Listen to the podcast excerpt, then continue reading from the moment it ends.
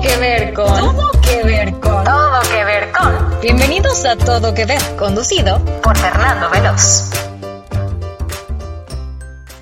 Hola, ¿qué tal? Bienvenidos a otro episodio, un episodio muy especial de Todo que Ver. Por ahí un déjà vu, por ahí no. Voy a saludar de una vez a Cristi Sesma desde su estudio. ¿Cómo estás, Cristi? Hello, muy bien, muchas gracias. ¿Emocionada por este tema? Muy emocionada. Eso me gusta. También desde el estudio de su casa, Adrián Murra. ¿Cómo estás, Adrián? Bien, bien, bien. Este, emocionado y un poco nervioso el tema. Creo que es un tema delicado, pero creo que nos va a salir padre. No, vas a ver que no, delicado no. Creo que aquí podemos abrir las mentes y podemos a empezar a dialogar sobre estos temas que son difíciles, pero delicados no lo son. ¿Qué les parece si les presento a una invitadaza que ya teníamos de verdad que varias temporadas con ganas de invitarla? Ella ama el café, todo el tiempo escucha música, tiene dos hijos, un gato, ama la moda, ama cocinar y es 100% lagunera. ¿Cómo estás, Luciana Bellán? Bienvenida. Hola, muy bien, gracias. Qué padre tenerte otra vez. Sí. no les vamos a contar por qué, pero qué padre tenerte aquí. Oye, en este podcast nos gusta hacerle dos preguntas a nuestros invitados. Una de ellas es, ¿tendrás por ahí algún primer CCP? Y esto significa primer crush con la cultura pop. Mm, sí. Cuéntame. Eh, la novela de Rebelde, La original. la original. Bueno, ni tan original, que era la, la original de la Argentina, ya lo habíamos ahí debatido, ¿verdad? Otro de Yabu tuyo. Eh, pero la mexicana, eh, Anaí, eh, iba a decir Roberta, ¿no? ¿Cómo se llamaba? Roberta Pardo, pero no, es Du- Dulce María. Dulce María, Maite Perroni.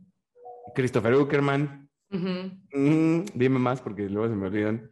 Oye, no, a ver, los RBD están casi de vuelta. ¿Volverías sé, a, verlos? Sí, obviamente. Obviamente me gustan. O sea, si vienen en, en concierto, vamos a ir.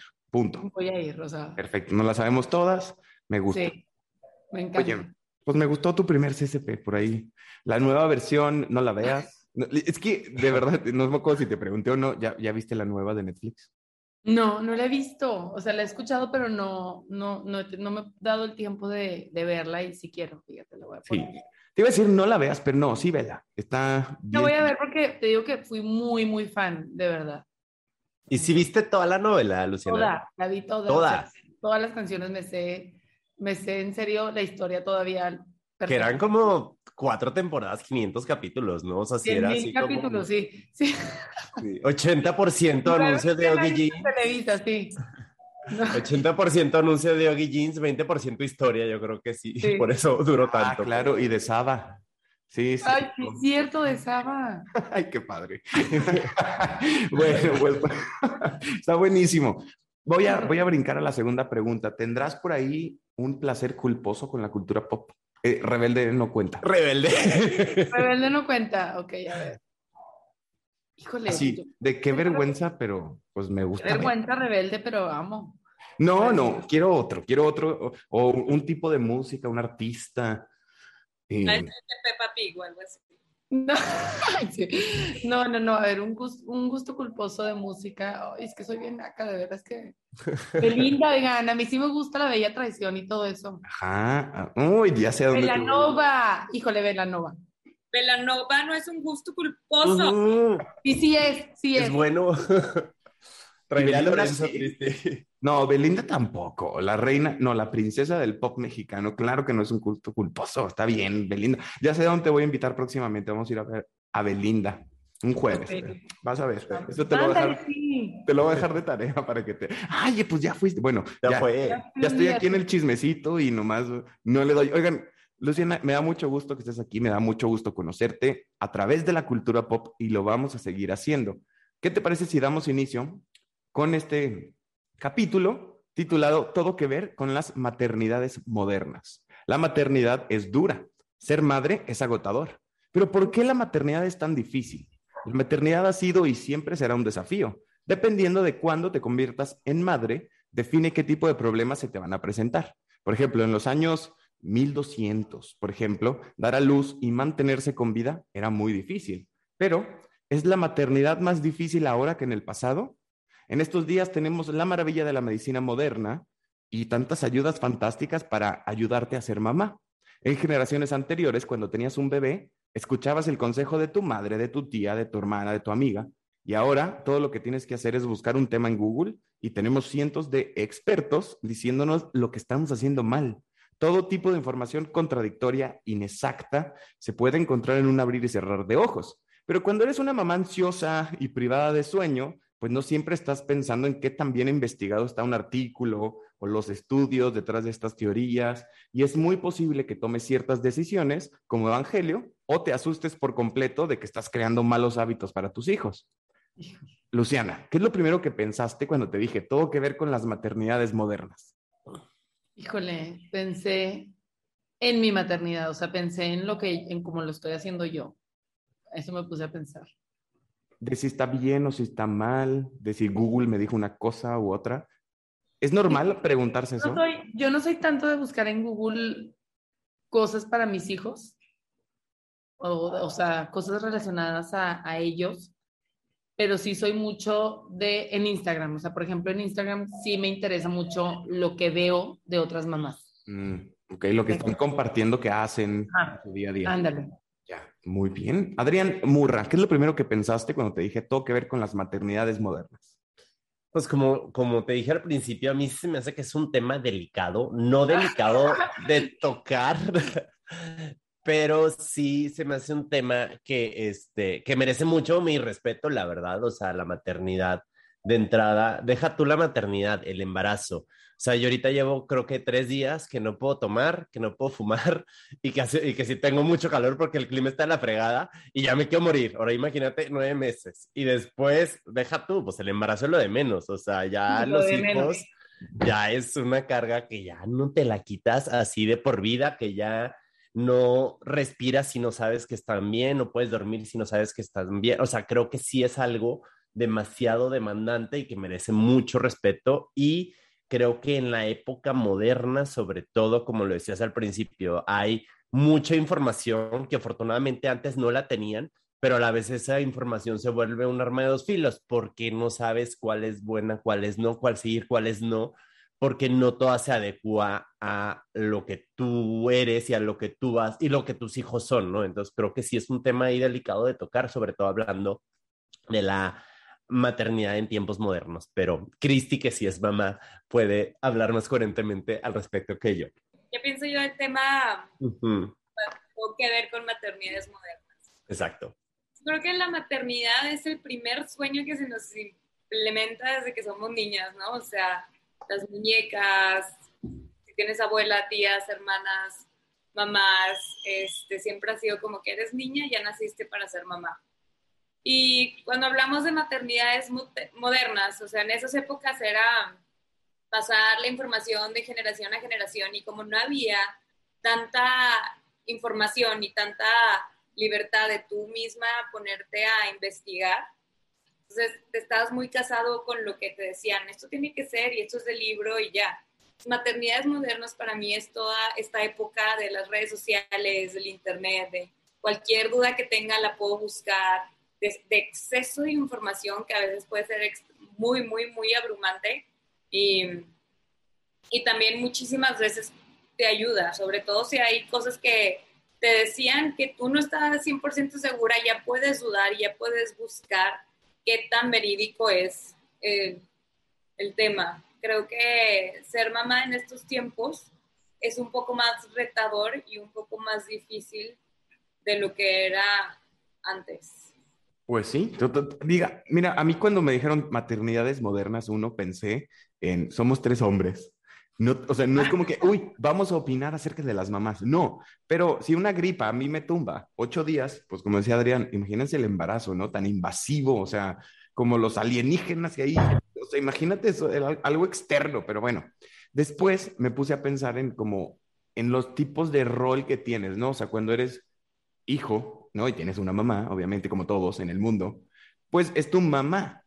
Entonces llegamos a, cierta edad donde tus amigas son mamás. Entonces son como cosas que le vas subiendo y que vas viendo y que dices, qué difícil. O sea, de verdad, digo, hoy, Día de las Madres, se me hace increíble y como un, un homenaje, ¿no? Y decir, pues todos tenemos mamá, ni modo que, pues, ni modo que de dónde venimos, ¿verdad? Pero bueno, entonces, aparte de eso, decir a todas las mamás es, aparte del felicidades, que ya uno no sabe si se puede felicitar en los días o no, pero espero que, que sí me dejen felicitar siempre.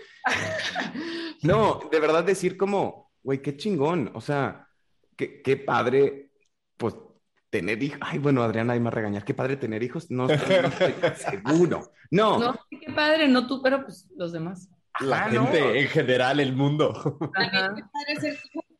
También. Pero y- sí es cierto lo que dices, Fer. O sea, la figura materna cuando naces es todo para un bebé. O sea, y los primeros años de tu vida, o sea, creo que es algo que recurres a ello para todos. O sea, sí es un peso muy grande en la vida de todas las personas, la mamá. O sea, es como... O sea, pues dicen que la psicología, que la personalidad de un niño es los primeros siete años su mamá. O sea, es un reflejo. Pues es que es todo lo que conoces, ¿no? O sea, tus papás. Y, y- y son, y, o sea, es impresionante. De hecho, con, con mis sobrinos sí les pregunto de, o sea, tú a la edad, pues jugamos mucho con la edad, ¿no? De, ah, cuando tú veías a tu mamá, pues, estamos de la edad y no- no- nos ves así. De- Porque yo me acuerdo de mi mamá y decir, pues ya está grande. ya le... Eso, eso se me hace fuertísimo. Yo a las de prepa, o sea, yo en primaria a las mujeres que estaban en prepa las veía de que ya va a ser mamá. Y cuando yo estaba en prepa de que, mm, o sea, ahorita yo creo que una niña de siete años me ha de ver a mí señorísima. y cómo va cambiando todo, ¿no? De Claro. repente también eh, en, en, en el mundo la maternidad se está volviendo un privilegio. O sea, ya no es tan fácil, no, no sé si sus abuelitas también tengan 80 hijos, como mi abuelita uno y mi abuelita dos. O sea, Sí. Ahorita ya es bueno uno, dos, tres, cuatro, y, y cada uno pues también cuesta y también, eh, eh, o sea, está complicadón y por eso digo un privilegio, porque creo que están teniendo más problemas eh, durante los embarazos, pero lo mismo que les digo hace rato, imagínense en 1200 donde era o tú o tu bebé, está cañón, No. está cañón, digo, y, y es medicina moderna, es- está padrísimo, alguna vez lo dijimos, estaría chingón que pudiéramos comprar, o sea, un sobrecito con agua y le pones polvo, lo metes al micro y ahí está tu bebé y nadie sufre. Ya no hay injusticia de que Ay, si... maduro, ¿verdad? Maduro ya más grande, ya que pasaste las etapas más difíciles. Oigan, y también quiero darle la bienvenida desde el estudio en Guadalajara a Miguel Alejandro. Miguel, ¿cómo estás? Hola, hola, muy bien. Aquí listo para este temazo. ¿Qué es lo primero que pensaste cuando te dije todo que ver con las maternidades modernas? Eh, pues creo que me puse a pensar como en, en todas estas series que están como que tocando el tema. No sé, pienso como, quizá no es tan moderno, pero como lo manejaron con, con esta Rachel en Friends, ¿no? Que a pesar de que ya tenía tiempo la, la serie, pues lo manejaron de una madre soltera, ¿no? Y creo que en ese tiempo sí era como que un tema muy como escandaloso eso de, de que o había como mucha esa creencia de, ay, no, es que siempre necesito un papá, algo así. Entonces a mí me llamó la atención que en esa época estuvieran como que fueron muy atrevidos Friends y creo que estuvo muy padre que estuvieran enfocándolo desde este momento. Pero sí, básicamente eso y bueno, no sé si ya, men- ya lo hemos mencionado, pero la película de Mother, que también tiene ahí un tema muy interesante que se refiere como que más a la madre naturaleza, pero también creo que entra dentro de esta parte. Totalmente de acuerdo. Creo que, por ejemplo, cuando es un buen ejemplo, Miguel, el que tocas de Friends. Creo que Rachel, a ver, Adrián, ¿es la primera del grupo que tiene hijos? Sí. ¿O es Phoebe? Es, es- No, bueno, fue Phoebe, pero ella no se quedó los hijos, eran Claro. los hijos de su hermano. Fue la primera, el primer personaje que tenía un hijo que ella tenía que cuidarlo y contratarle un mani y todo, ¿verdad? Oye, y qué padrísima ahí también la medicina, ¿no? Que, o sea, eran los hijos del hermano y eran trillizos. Eso está espectacular, pero hablando de, de su grupo de amigas, Luciana y Cristi, o sea, la primera que tuvo hijos fueron ustedes, no fueron ustedes, ¿y qué pensaban? ¿Quién? Cristi, Luciana.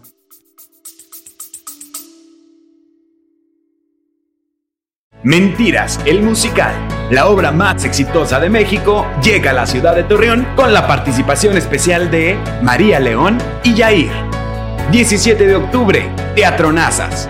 Venta de boletos en newticket.mx y puntos de venta autorizados.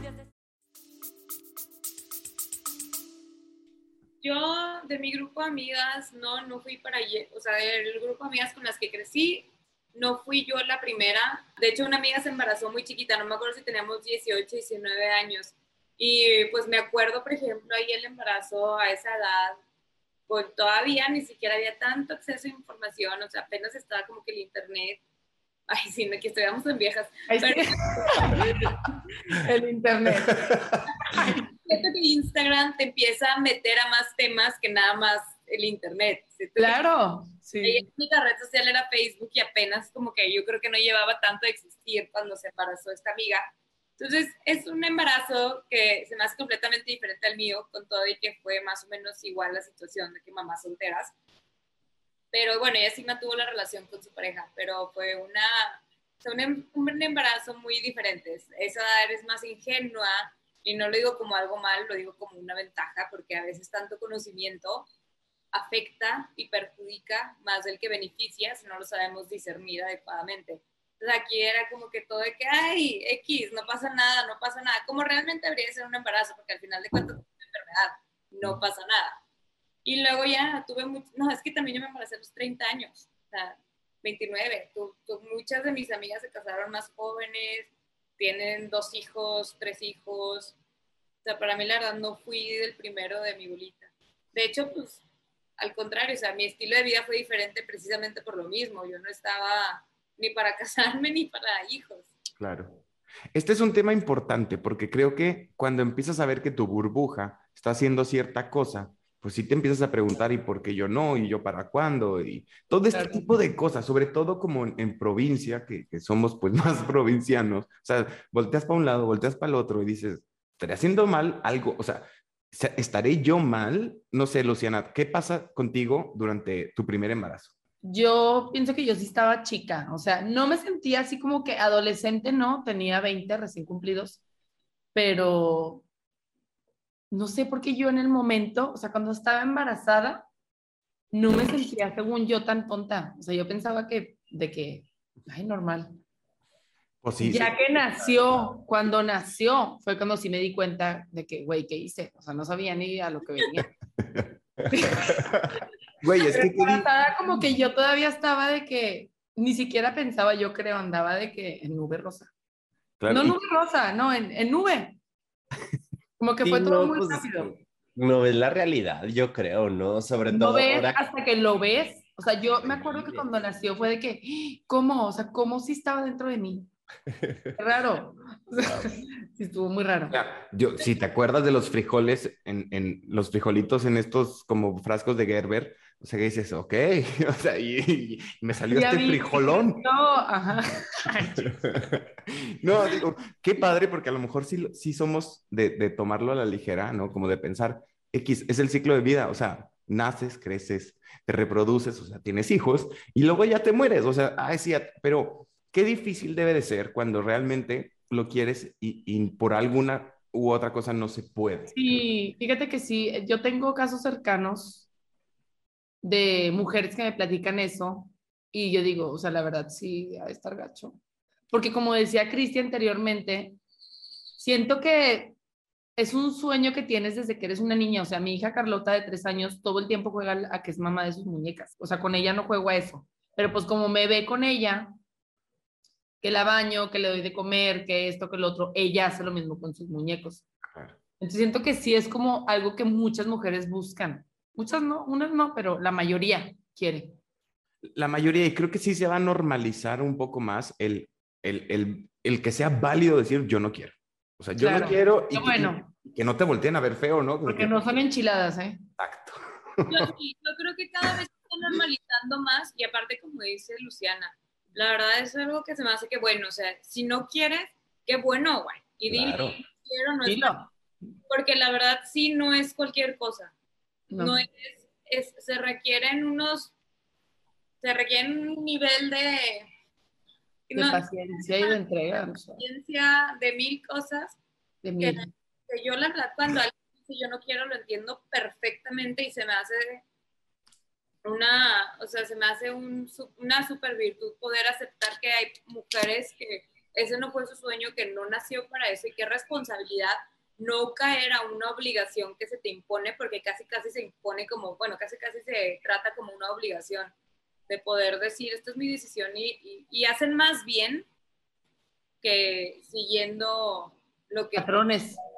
Claro. Claro, digo, no quiero tocar, pero lo voy a hacer, el, el tema de la sobrepoblación, mira, hasta me trabé, pero eh, tipo en, en, en lugares de Asia donde solo es permitido un hijo, ¿no? Como para controlar ciertas cosas del medio ambiente que también tienen que ver con los desechos, con, con miles de cosas, ¿no? O sea, que si tú piensas como, ¿por qué el gobierno me va a decir qué tengo que hacer? Eh, hay gente que dice que está bien, hay gente que dice que está mal, como todo en la vida. Y por eso dije, lo voy a tocar, pero no quiero debatir sobre él. Pero... No, y creo que es, es, o sea, es malo obligar y es malo prohibir, pero yo creo que sí es importante crear conciencia, ¿no? Porque la neta es que sí, ya somos un chingo en el mundo y este, y creo que sí, el tema de tener tus propios hijos, cuando ahorita que tocabas el tema de hay gente que no los puede tener, pues la verdad es que sí debería de estar más accesible a la gente que en verdad lo quiere el tema de la adopción. La otra vez estábamos platicando, ya ni me acuerdo con quién, pero te vas a acordar tú, que nos decía, el año pasado en México, o sea, la cifra de adopciones es ridículamente baja y dices, porque si hay gente que lo quiere hacer y hay tanto niño que necesita un hogar, porque les ponen tantas trabas, ¿no? Yo iba a decir algo que igual y mi, mi opinión me puede cancelar y no puede tener nada de sustento científico, pero hay algo que a mí me llama mucho la atención, o sea, la naturaleza es muy inteligente, cuando pasa cierto tipo de cosas, te responde de tal manera, y cada vez creo que son más mujeres las que batallan para, para embarazarse, probablemente también tenga que ver con el incremento de la población, que como ya hay más mujeres, se vuelve el porcentaje más así, pero pues para mí también es como un indicador, o sea, porque creo que es un tema que puede ser muy hiriente, pero más bien me quiero ir diciendo, si hay una oportunidad de tantos niños que necesitan casa, ¿cómo poder como ir a abordar esa oportunidad, sobre todo también por la crisis ambiental? Creo que es un tema delicado porque sí, no, no le quito validez a una persona que diga es que yo me quiero reproducir y no sé qué tanto sea algo que se Adrián, Adrián ligando, me quiero reproducir contigo. Pero sí, o sea, yo sí lo veo personalmente como un tema de cuál es la necesidad, güey, ni que mis genes estuvieran tan chidos para que a huevo quiero que salga alguien. Alguien. O sea, o sea pues adopto y ya, o sea, es como el, el, tema, pero yo como, o sea, yo ni siquiera quiero hijos, entonces mi opinión no es válida al respecto, pero sí creo que este, sí, sí ahí podríamos, o sea, cambiar un poco el chip en cuanto a si de plano no se puede, bueno, pues existe esta alternativa y que la verdad es muy benéfica en el mundo, la neta es muy necesaria, ¿no? Quizás si lo empezamos a entender como privilegio, porque creo que todo es educación y cultura. O sea, si estamos acostumbrados a que nuestras mamás, abuelas, tatarabuelas, pues es normal que pienses que eso es la, lo, lo, normal y el camino a seguir.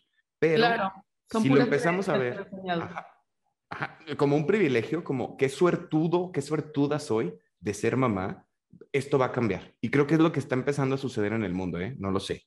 Exactamente. Y a mí se me hace súper importante que las mujeres ya sepan, o sea, ya reconozcan lo que quieren para ellas, por ellas, o sea, no por quedar bien con el esposo o con la mamá o con la abuela. O sea, yo he tenido pláticas con mujeres que me dicen, es que a mí no me gusta y no quiero y no lo voy a hacer. Y yo ni les debato, yo digo, sí. Claro. O sea, qué padre que te des cuenta y que puedas tomar una decisión. Y que también qué difícil distinguir qué tanto es que tú lo quieres o qué tanto es que te lo metieron, como dijo Cristi. O sea, el primer sueño de toda mujer es ser mamá, pero ¿por qué? Pues porque te lo ponen en...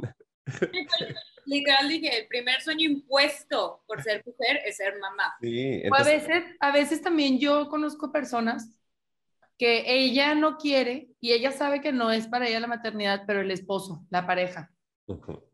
Es que, pues eso es... Es importante hablar de todos esos temas antes de casarte. Exactamente. No, pero es que, por ejemplo, hay gente que se da cuenta después. Y está bien, pero pueden hablarlo, pueden dialogarlo. O sea, tiene que ser un diálogo, no tiene que ser un, pues te impongo. Exactamente.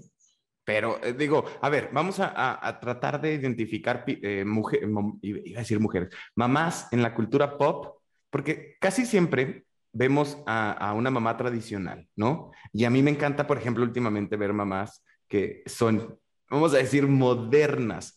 ¿Se acuerdan de, ya vieron Stranger Things? Por ejemplo, Joyce. Bueno, Joyce es una super mamá, o sea, que no pierde esperanza, que fíjate, lo que voy a empezar a decir son cosas que vamos a, a, a identificar en todas las mamás, o sea, y yo digo, wow, Joyce, no pierde la esperanza de encontrar a su hijo, hace cosas supernaturales por, por protegerlo, por encontrarlo y por seguirlo queriendo. ¿No te suena que nuestras mamás siempre hicieron eso? Claro. Oye, pero no es tan moderna, es de los 80. Pero otra mamá también que a mí se me hace no moderna ella de la cultura pop, sino moderna la manera en que la representan, es, eh, no sé si han visto la de Marvelous Miss Maisel. Tampoco le he visto. No, no, ay, buenísima, véanla. Pero bueno, la, la señora tiene dos hijos y nunca los ves. o sea, no son el centro de su vida. Ella. Eso es, está bien padre también. me encanta, porque ella hace su carrera, ella es, eh, quiere ser estandopera y toda la historia literal, si ves que tiene hijos, creo que es muy fantasioso eso porque quién los cuida cómo si, siguen vivos los niños, pero me gusta que se enfocan en la historia de ella sin enfocarse de que es una carga a los hijos o no puede lograr lo que quiere. Ella puede hacer lo que quiere, obviamente es una fantasía, la historia la escribieron eh, con ese enfoque, pero me gusta que no le pongan esa traba que en todas las historias donde una mamá tiene un hijo no puede realizarse al 100 en su carrera o al menos es una traba que tiene que superar y aquí es un tema que ni siquiera tocan y ni siquiera existe, o sea, se me hace cool. No me sé. Hace padre a, que vayan rompiendo con esos tabús, o sea, se me hace padre las mujeres que, que no se olvidan de ellas, o sea, qué bueno que existan también es, esa versión de mamá. Está bien la que su vida entera es dedicarse a los niños, pero yo pienso que cada quien debe de hacer lo que le haga feliz antes que ser mamá también. Y al final también, eso, Cristi, tú siempre lo has dicho, ¿no? O sea, como para ser mamá tienes que estar feliz tú. Claro. Y no, o sea, como, como, como tienes, deja tú el estado de ánimo, las ganas de, de, si no estás tú feliz, de todo lo que se requiere para, ser mamá, ¿no? Sí, sí, hoy estoy de malas y desde que me levanté de súper mal humor me está pasando esto y, y ya está Lorenzo aquí llorando y llegamos acá y decimos, no, voy a poder ser la mamá positiva que voltea y de que gordo, háblame de tus sentimientos, qué pasa, o sea, desde aquí por favor, cállate. O sea, como tú te sientes, me siento yo y como tú te sientes y es igual, es súper válido, pero también en mí, ¿entiendes? Yo no soy esta figura de superhéroe que va a fingir que todas estas cosas no me pasan. Porque si te quiero decir que llorar está bien, entonces llorar en mí también está bien. No nada más va a estar bien en ti y a mí nunca me va a hacer llorar. No nada más, pues no te voy a decir que enojarte está mal si a mí me ves enojada. Entonces es, ¿sabes qué, gordo? Te quiero mucho, pero ahorita estoy muy enojada. Espérame, como tú te enojas, yo me enojo y está bien, no pasa nada. Pero es ser muy humano. O sea, yo lo que he aprendido en la maternidad es ser muy humano y ser muy responsable con decirle la verdad a tu hijo, porque la verdad no están nada mensos. Fíjate, no. Cristi, ahí Pero para nada. me gusta que dices, como me pongo al nivel de cómo estás, y es como, como haciendo lo mismo. Creo que antes, y esto sí es muy moderno, ahorita que dijiste hablar de los sentimientos, no sucedía en el hogar mexicano. O sea, no era como, no sé si mi mamá alguna vez me preguntó, ¿cómo te sientes el día de hoy? No lo sé, a lo mejor sí lo hizo, pero no lo tengo aquí metido como de, nuestros amigos eran quienes nos decían ese tipo de cosas, ¿no? De cómo te sientes, cómo estás. Ah, y si vemos recientes películas de Disney es que quieren los hijos una disculpa de su familia y que hablen con ellos y, tocar estos temas que por yo no sé qué cosa, si el machismo o no, pero era prohibidísimo hablar de, de cosas en la mesa de a la hora de comer. O sea, que está cañón. Lo es culpa de nuestros papás, o sea, ellos también crecieron con esto y antes es con ellos. Yo creo que de mí esto sí nace una necesidad mía de, de yo siempre estar hablando de cómo me siento y a veces no sentirme escuchada o de pensar que mi familia mis papás son perfectos y que nunca pierden nada, más que cuando yo la riego y que todo es mi culpa, porque cuando ellos se enojan es mi culpa. Yo siento que para mí por eso es muy importante como toda esta honestidad con respecto a ese tipo de temas. Y qué chingón que cuando te toca a ti, porque pues son un núcleo familiar, Lorenzo, y tú cuando te toca a ti hacerlo, lo haces bajo tus reglas que siempre te han hecho mucho sentido en tu vida.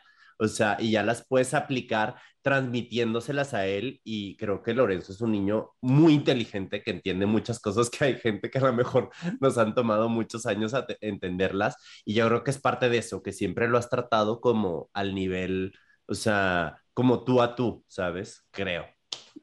Que tú y yo tenemos muy similar, Luciana, ¿no? Sí. Es que también, está ahorita que estabas diciendo eso, me quedé pensando y siento que eso también pasa mucho cuando eres mamá, que todo lo que tú sientes que no te gustó de tu, de tu figura materna, a lo mejor poder este, detectarlo y cambiarlo con tus hijos. O sea, por decir, si a mí me molestaba esto de mi mamá o me hace sentir mal, pues... O como lo que te faltó, ¿no? No tanto Ándale, lo que no lo te que yo- gustó, sino lo que te faltó. Lo que me hubiera gustado de mi mamá son cosas que yo espero poder darle a mis hijos. No sé si me, si me di Y que al final se van a quejar de algo, lo hemos dicho 100 veces. Ah, claro, pero ya Eso. ellos después van a trabajar con sus hijos eso que yo no les di, Sí, claro, lo que ellos esperaban. claro. Y volvemos al ciclo de la vida. El Rey Pero León, así es la vida, es que así es la vida. el Rey León tenía razón. Y así era. Oigan, ¿qué les parece? Y vamos rápidamente a un corte, vamos a escuchar qué es lo que está sucediendo en el mundo en un minuto y regresamos. Trending Todopex. Con dos temporadas que la posicionaron como número uno de las tendencias en Netflix, ¿Quién mató a Sara? El thriller mexicano que fue uno de los grandes estrenos del 2021 llega a su final el próximo 18 de mayo con el estreno de su tercera y última temporada. La serie contará con el elenco principal y el prestigioso actor francés Jean Reno. El rapero Kendrick Lamar anunció el próximo lanzamiento de su nueva producción discográfica titulada Mr. Moral and the Big Steppers, que verá la luz el próximo 13 de mayo. La nueva adaptación de The Time Traveler's Wife tiene fecha de estreno. HBO anunció que el programa que será conocido como La mujer del viajero en el tiempo en Latinoamérica presentará su primer episodio el próximo 15 de mayo. La serie será protagonizada por Rose Leslie como Claire Abshire y Theo James como Henry de Tambo, con la dirección de David Nutter, quien dirigió varios de los episodios clave en Game of Thrones.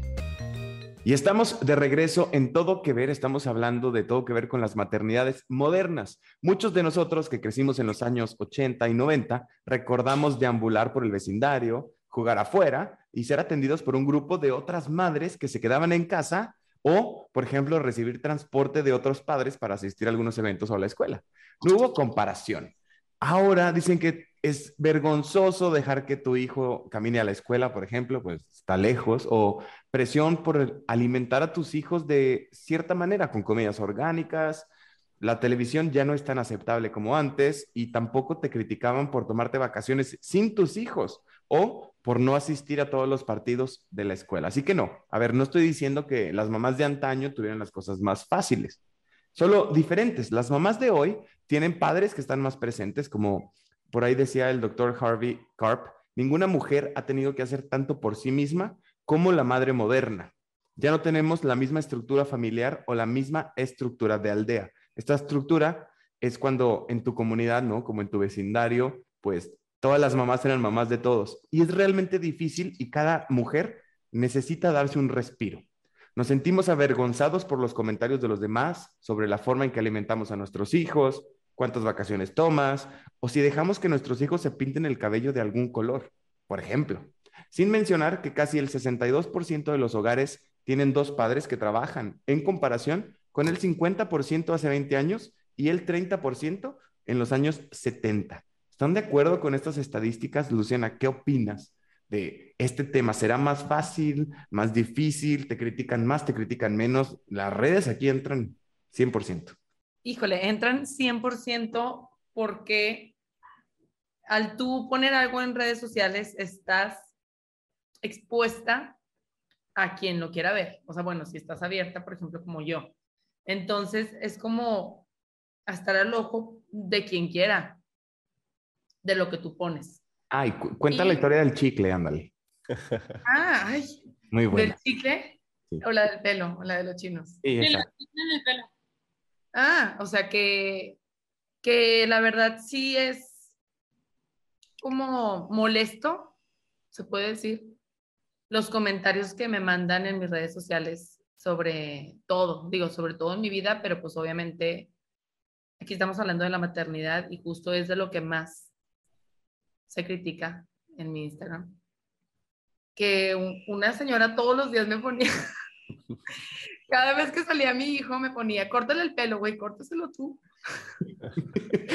Y, y no estoy diciendo, ven y córtaselo a mi hijo, es córtaselo a tus hijos. Así, y ve tú, ve tú a cortarte el pelo. O sea, ¿qué le importa a ella si mi hijo quiere traer el pelo chino?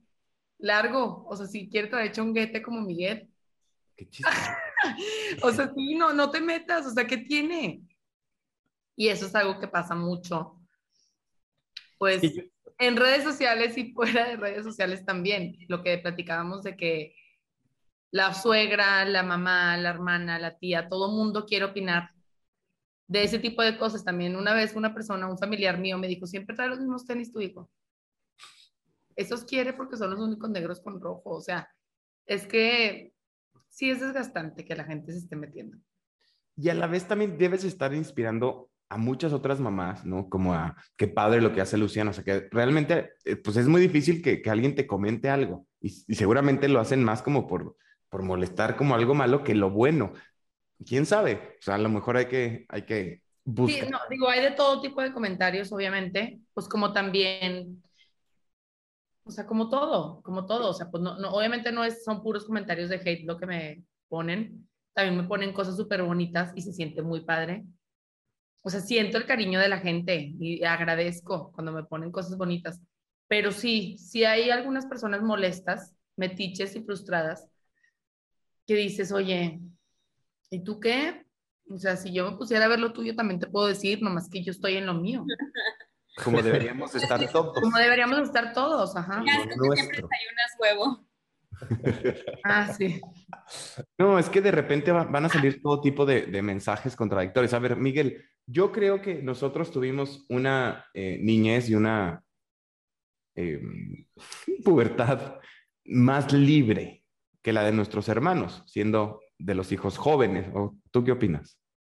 Mm, pues sí, bueno, no sé si lo pienso como a comparación. Bueno, es que creo que es curioso porque justamente eh, yo en mi familia fui como que el primero en tatuarme, en perforarme, y así tiempo después me, me contó mi mamá que mi papá le hizo un comentario a mi hermano porque traía una perforación.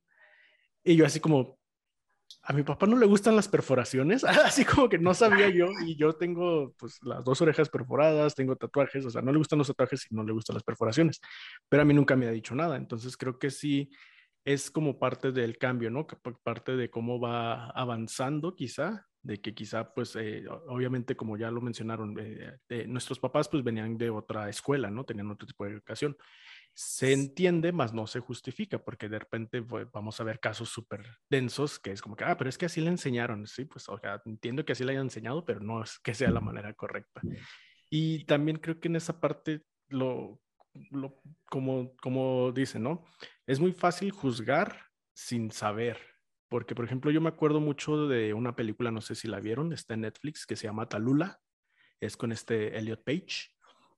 Y esa película, la verdad, está muy padre. Si tienen una oportunidad, véanla, porque trata justamente de, eh, bueno, la historia se, se centra en Elliot Page, que tiene como que una vida medio desordenada, medio vive en una van y tiene un noviecillo y pues se la pasan como que mm, echando desmadre.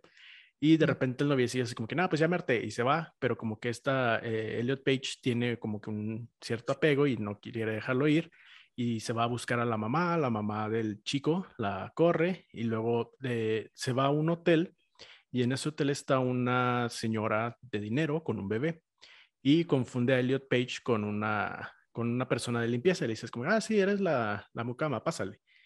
Y eh, la, la señora esta está intoxicada, pues anda como que peda, ac- acaba de tener como que un, un amorío con un desconocido. O sea, como que te pintan el rollo de que su matrimonio no es muy bueno, no te dicen qué pasa con el esposo, pero el esposo no está como que en la foto, se supone que siguen casados porque de repente hablan, y, pero nunca ves nada del señor. Y creo que esa es como que la parte, ¿no? Que eh, está muy común el de que si el papá no está es normal, pero si la mamá falla es como que súper juzgada. Y en este caso, pues sí, o sea, la mamá eh, descuida mucho al bebé, de repente está llorando el bebé y ella se harta, le da un, una, uno de este, un medicamento eh, de, ¿cómo se llama? Sí, controlado, de los botecitos estos naranjas, como sonaja a la bebé. y luego de repente se acerca como que al balcón y está por caerse y el, Elliot Page salva al bebé. Y eh, como que dentro de la trama, pues es como que utiliza al bebé Elliot Page para manipular a la mamá para sacarle el dinero, o sea, a la mamá del noviecillo que tiene. Pero la otra, la otra mujer, la mamá mamá del bebé, le dice que le secuestraron a su hijo ya que se despierta porque se desmaya por estar como que peda drogada y eh, empieza a ver como que una búsqueda policíaca y todo esto. Y hay un punto, digo, no voy a tratar de no spoilear tanto la película, pero justamente esa señora dice esta parte así de que ella no quería ser mamá, que a pesar de que ama a su bebé, ella no quería ser mamá. Y pues eh, creo que ese es como que el punto, ¿no? Trata también algo que es como muy importante, que pudiera ser la depresión posparto o simplemente esa, esa parte, ¿no? O sea, no está bien en una relación que quizá, que ha pasado, bueno, yo he escuchado de, como lo mencionaron, que hay mujeres que no querían ser mamás, pero el esposo sí quiere y entonces, pues, ah, pues vamos a hacer, y después él ya no se hace cargo. Entonces, creo que es como que esa parte de que es fácil juzgar, no que esté bien, pero es fácil juzgar sin nosotros saber y creo que eso debería también como que un punto importante. No sé si ahora ya, ya la viste, Adrián, o no. No la he visto, pero, pero suena una disyuntiva muy interesante la, la que platicas, porque sí, ahorita estamos diciendo, en redes sociales no me critiques mi manera de, de tratar a los hijos y claro, nadie tiene derecho sobre opinar sobre la vida de nadie más, pero ya cuando está en riesgo la vida de un hijo, pues ahí a lo mejor sí alguien tiene que intervenir, ¿verdad? Y a lo mejor orientar a la persona, quitar primero del riesgo al, al, al, niño, este, orientar a la persona y, este, y a lo mejor sí, pues darle una segunda oportunidad de que pueda ser capaz ella de cuidar al hijo, pero no sé ahí cómo, o sea, eh, dónde está la línea, ¿no? De dónde, hasta dónde intervienes y hasta dónde, este, pues ya está en riesgo la vida de, un, de una persona indefensa y, y, este, y pues ya no le puedes ahí pues, dejárselo a, la mamá, ¿no? Creo que es, de los temas delicados hablando de, ahorita que Luciana decía de, de, de un poco del mom shaming que, que, que hay a través de, de redes sociales. Este, también pues creo que las redes sociales dejan entrar mucho, tanto lo bueno como lo malo. Ha recibido comentarios agradables, pero creo que sí la cultura poco a poco se ha ido un poco más en entender y en, en, quitar esta figura, estas expectativas que queremos que las mamás sean mártires y que siempre estén de buenas. O sea, creo que poco a poco la cultura pop nos ha ayudado a entenderla y también que haya apertura de, de personas que platiquen su experiencia. Este, y pensé en el ejemplo específicamente de Desperate Housewives, eh, esposas o amas de casas desesperadas, ¿cómo se llama la serie? en español. Esposas desesperadas. Esposas desesperadas, que creo que, digo, ni es tan moderna porque ya va a cumplir como 20 años la serie, pero fue de los primeros ejemplos donde yo me acuerdo que vi series donde ya te ponen la realidad este, de, de, de ser mamá, de ser ama de casa. Y me acuerdo mucho de una entrevista que le hicieron a Mark Cherry, el, el creador de la serie, que él dice que él estaba viendo las noticias con su mamá y que de repente escucha que dicen de que, ay, sí, mamá mata a sus hijos ahogados, algo así, no me acuerdo cuál fue la noticia. Y que la mamá de que, mm, pues sí podría entender ese sentimiento. Y el chavo se quedó así como, ¿what?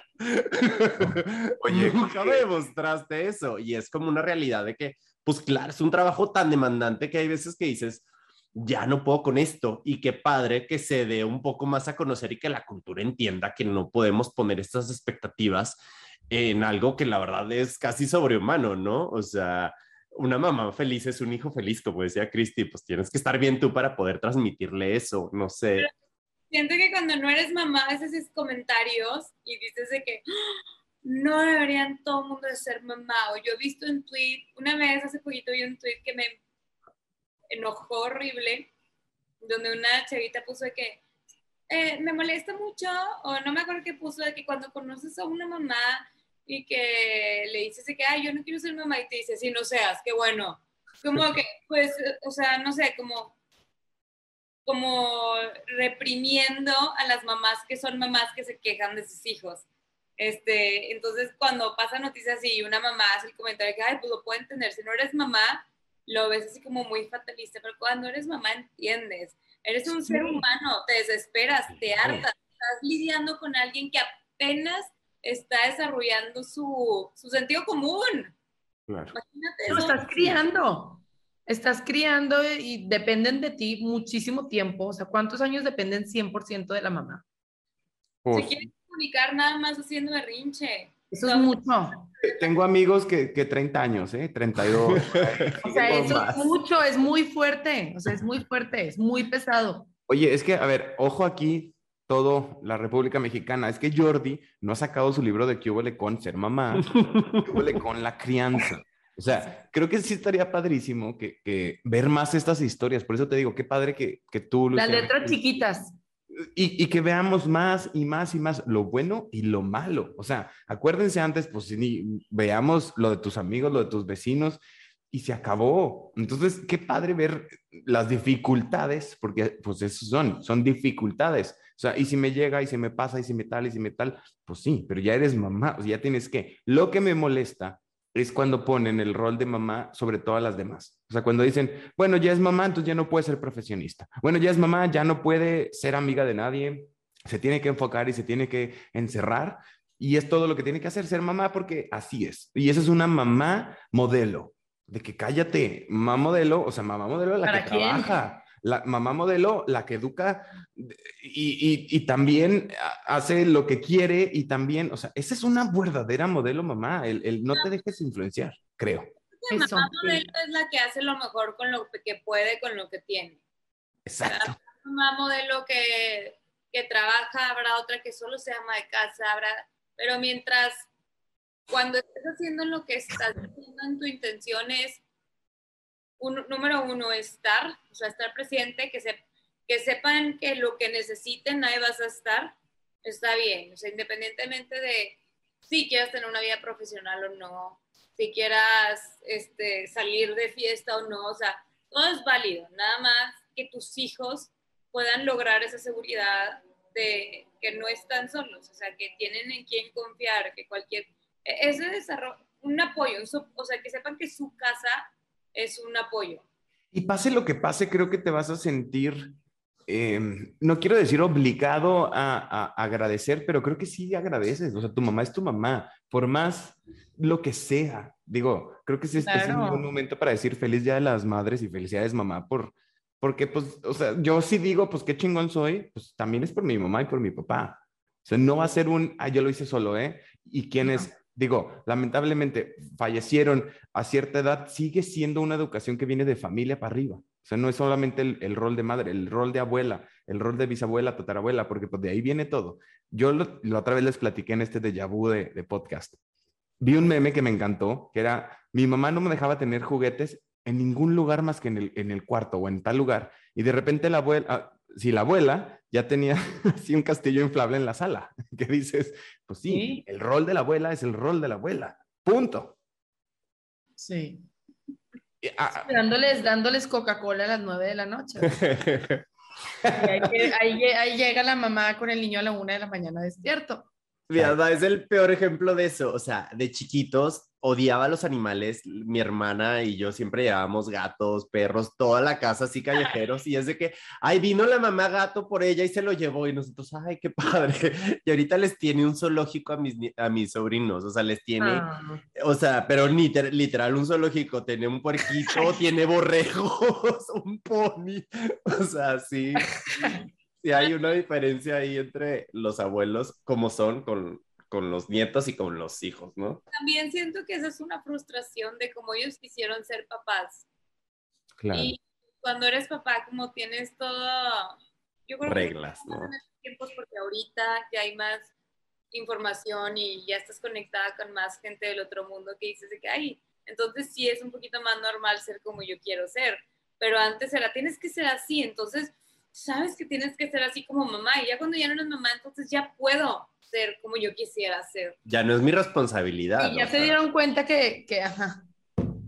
entonces lo ideal sería ahorita como mamá, como que voltear a ti y decir, ¿quién soy? O sea, ¿qué quiero ser? ¿Cómo quiero conectar con mis hijos?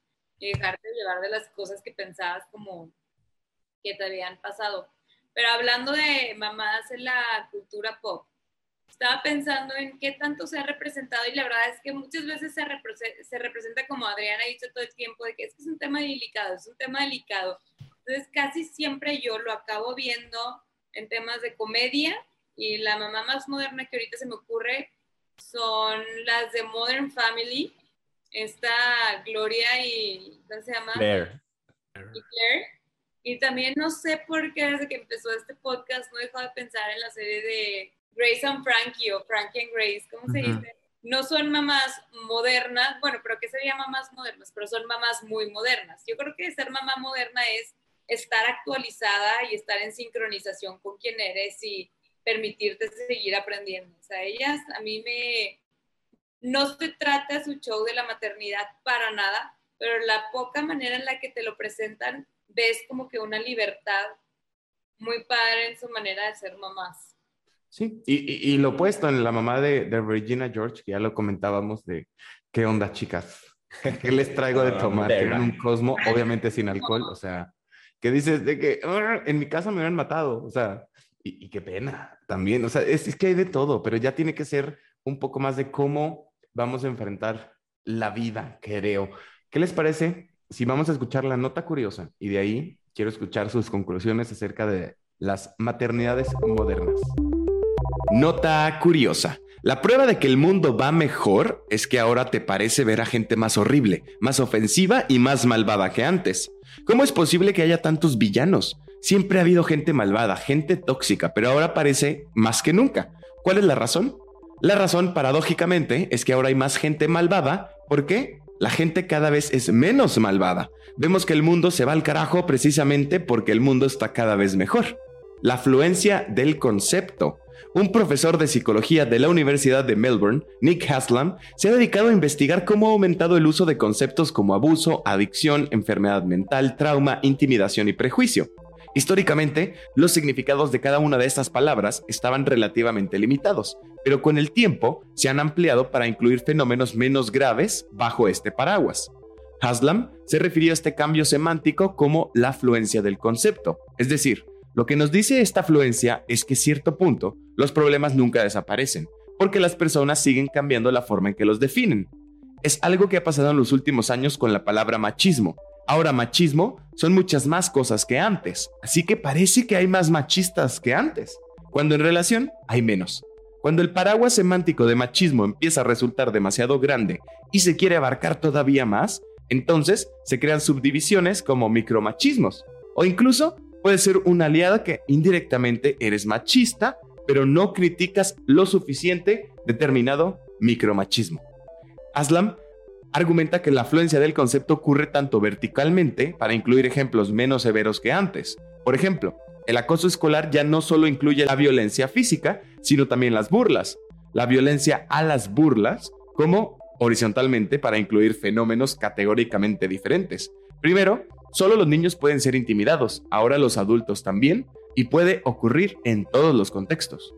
Todo esto no debe usarse para trivializar las preocupaciones sobre el avance del daño o problemas sociales modernos, sino para resaltar que lo que tú consideras como amenazante o dañino es relativo. Cuando más seguro te sientas, más fácil será ver los eventos y tendencias más leves como dañinos. Y esta es la clave para comprender por qué ocurre la fluencia del concepto. Y estamos de regreso en todo que ver. Estamos hablando de las maternidades modernas. Voy a comenzar con Luciana Bellán. ¿Será que en esta ocasión llegamos a una conclusión? Em, sí.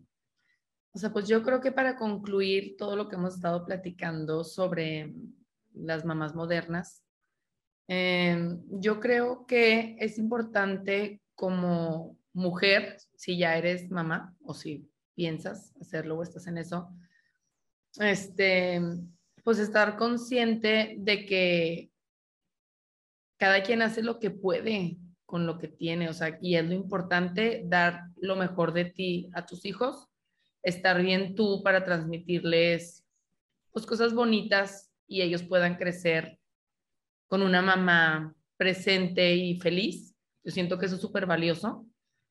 Y pues el no meterse en la forma en la que lo hacen los demás, o sea, porque de veras que mm, está cañón, no se puede juzgar nada más por lo poquito que ves de una persona. Y, o sea, bien para quién o mal para quién, o sea, siento yo que pues cada cabeza es un mundo y lo que para mí puede estar bien, para otra persona puede estar pésimo, entonces es mejor respetar. Eso es lo que yo pienso. Me gustó la línea del respeto, súper importante. Miguel Alejandro, ¿cuál es tu conclusión de maternidades modernas? Pues para este caso yo creo que lo, lo que podría concluir es que podemos acercarnos, o sea, creo que todos tenemos o conocemos una mamá y podemos acercarnos y escuchar, ¿no? Porque yo creo que no es lo mismo que nos cuente la abuela, que nos cuente nuestra mamá, que nos cuente nuestra amiga, que nos cuente nuestra hermana, cómo fue la maternidad para ellas, porque creo que sí ha sido súper diferente y eso es lo que nos va a ayudar, porque creo que sí está muy romantizado en cuanto a que creo que la maternidad se ve como que desde el punto de vista de la literatura y del cine, ¿no? Donde es como que, ah, mamá es todo y el pedestal, cuando puede ser que sí, pero pues también hay como que conlleva algo por detrás que, que, ni siquiera nos imaginamos. Entonces yo creo que acercarse a su mamá de confianza y escucharnos a saber qué es lo que tiene que decir de la, de la maternidad. Oye, dijiste algo, un, punto muy importante que ni siquiera lo tocamos en, en Oaxaca. Hay hombres que, que, fungen este rol de, de mamá ¿eh? y de, de, mujeres que se llaman muchets, que si no lo conocen, ajá, es, es un tema súper padre, súper, eh, eh, o sea, que te dan muchas ganas de, conocerlos y decir, a ver, ¿cómo en, esta cultura el hombre también puede ser mamá? Muchets con X, si lo buscan ahí en, en, Google, que también les da todas las respuestas. A ver, Cristi Sesma, ¿cuál es tu conclusión acerca de este tema? Feliz Día a las Madres, felicidades a todas las mamás, primero que nada. Este, mi conclusión en este tema es la, colección, la conexión que tú tienes con tu hijo y el entendimiento que tú tienes sobre él, nadie más lo tiene. Entonces, primero que nada, confía en tu instinto. Bueno, no, la palabra instinto no la quería usar. Confía en ti misma. Confía en todo lo que sabes, en cómo piensas, en tus dudas. Confía en que tú tienes todo lo que necesitas para ser la mamá adecuada para tus hijos y las opiniones de, las demás personas que se te resbalen que al final de cuentas la confianza en ellos la vas a desarrollar tú, no, e, no los demás. También, si no tienes hijos, no opines. Por favor. Decirle a alguien que, ay, no hagas esto, no le pongas el iPad, o no le grites ahorita, o sea más paciente, o ya viste dónde está, o no, no. O también, aunque tengas hijos, si no es tu hijo, al menos que obviamente estuvieras en un caso de violencia, pero estaba hablando aquí en mamás que son mamás como por decisión, o sea, confiar en nosotros mismos es lo más importante, nosotros tenemos todo lo que necesitamos para hacer de nuestro hijo súper seguro. Está muy padre que leamos y que nos informamos, informemos y que escuchemos consejos, pero también saber discernir y confiar. Me gustó. También, Adrián Murra. Hombre, no, no, no tengo conclusión. O sea, está, está cañón. No, la neta, pues yo, o sea, como, como ya lo sabemos, la maternidad, pues básicamente mueve al mundo, ¿no? O sea, si no hubiera maternidad, pues no, no, no, no habría humanidad, básicamente, ¿no? O sea, hablando ya técnicamente. Y como lo platicábamos en el capítulo, la figura materna en, en alguien, en un recién nacido y en, en alguien a lo largo de toda su vida es la más importante o de las más importantes, ¿no? Es el primer contacto que tienes con la vida. Entonces creo que sí por algo le ponemos ese peso injusto porque pues sí lleva mucho, mucha responsabilidad, pero creo que es bueno que se desmistifique a la figura de la mamá que al final del día, este, pues da todo por un hijo y con mantenerlos vivos, la neta es que es más que suficiente porque está súper difícil.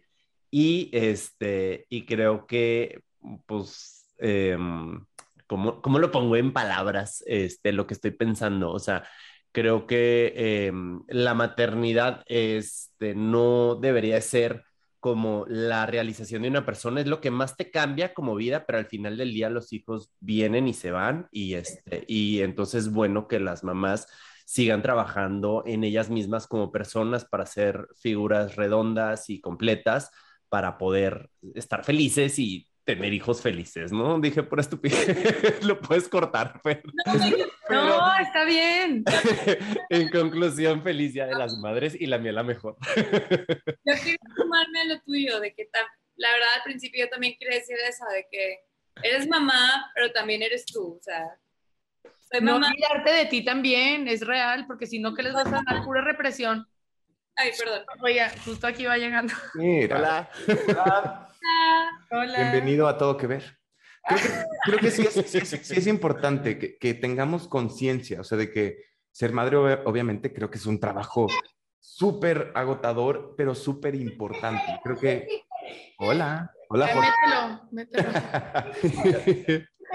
Ya sacaban hasta el gato. No tengo que ver con los niños, invitamos a Lorenzo y a Jorge. Sí. sí. Oye, Luciana, toda tu familia te está celebrando desde, desde hoy. Me da, me da mucho gusto eh, tener amigas como ustedes, ¿no? O sea, que, que de verdad digan, me preocupa, eh, me, me- me interesa. No hay una carrera de ser madre y ojalá hubiera en una universidad, ¿no? O sea, de, de tener que pasar por, por y poder escuchar. O sea, creo que mi conclusión es que padre aprender. Sí, es cierto, Google dice mentiras de repente, pero también tiene cosas muy padres y hay libros de maternidad y hay libros para todo, o sea, hasta el primer trimestre, el segundo, el tercero y, y qué padre que alguien se, o sea, se, se investigue y se eduque en cómo educar. Porque, pues Jordi, ahí nos falló. Quizá ya viene, ojalá que ya venga. Oigan, Hasta pronto. ojalá pronto. Me, me encantó platicar con ustedes, me, me encantó felicitar a nuestras mamás. Así que, ¿qué les parece si vamos con las recomendaciones de la semana? Miguel Alejandro, ¿qué vamos a tener que ver, escuchar, leer o hacer? Bueno, yo les voy a recomendar una película que se llama Dulces Sueños Mamá, Good Night Mommy. Es una película austriaca de terror, horror psicológico eh, del 2014 y trata de unos gemelos, Elías y Lucas, que empiezan a sospechar que quizás su mamá fue reemplazada por otra persona y que quizá están en peligro. Eh, la mamá llega con una- unos vendajes en la cabeza, entonces eh, empieza a portarse de manera extraña, lo que les hace sospechar que quizá es otra persona y están en peligro. Pero tiene una vuelta de tuerca muy interesante, se las recomiendo también para que vean que no todo lo que ven es lo que parece y que los niños muchas veces son los villanos. Me gustó. Voy a ver. Véanla, véanla. Hay que verla. Luciana, ¿qué nos vas a recomendar? Híjole, yo les recomiendo una película, a ver, dejen pienso. Ay, pues yo les recomiendo mejor que se echen la serie de Esposas Desesperadas para que vean cuatro ejemplos de cuatro diferentes personalidades de mamá. Muy cierto. Linette, pobre Linette, pero es la que más. Tiene pobre mujer. Yo soy Gabriel. A ver, Cristi Sesma, ¿qué nos vas a recomendar? Yo, porque la maternidad casi, casi creo que sí empieza desde el embarazo, porque mucha gente dice que no, pero les recomiendo un libro que se llama The Fourth Trimester, que se trata del postparto y creo que te lo habla de... La verdad es que yo lo leí cuando nació Lorenzo y me fascinó. No lo acabé de leer porque casi nunca acabo de leer los libros, pero... Pero habla... Pero leo lo de atrás y ya. Qué buen libro. Leí la reseña. Reseña. No, no se crean, pero habla, habla de todo lo que se pasa, de todo lo que se pasa en el posparto hormonalmente en tu cuerpo, mentalmente, culturalmente, en diferentes culturas, cómo es tratado el posparto en diferentes culturas y la verdad es que se me, a mí me ayudó mucho a entender todo lo que estaba viendo en ese momento y ese es el inicio de la maternidad. Entonces, te lo recomiendo mucho y en este déjà vu me acuerdo que había mencionado la película de Mother, que yo sé que el tema es completamente diferente, como lo dijo Miguel, de la, es como, pues dicen que de la Biblia y que de la madre naturaleza, pero siento que también lo puedes ver desde la perspectiva de ser mamá y así se siente. Claro. Me gustaron, me gustaron tus recomendaciones. Adrián Murra. Me encantan las recomendaciones de Miguel de que hablando de las maternidades, una película de terror experimental austriaca. Pues para darle un poquito de saborcito. No, y sí la quiero ver, ¿eh? porque la neta todas tus recomendaciones son buenas. padre. De que Google no sé qué en YouTube austriaco y, y acaba bien padre.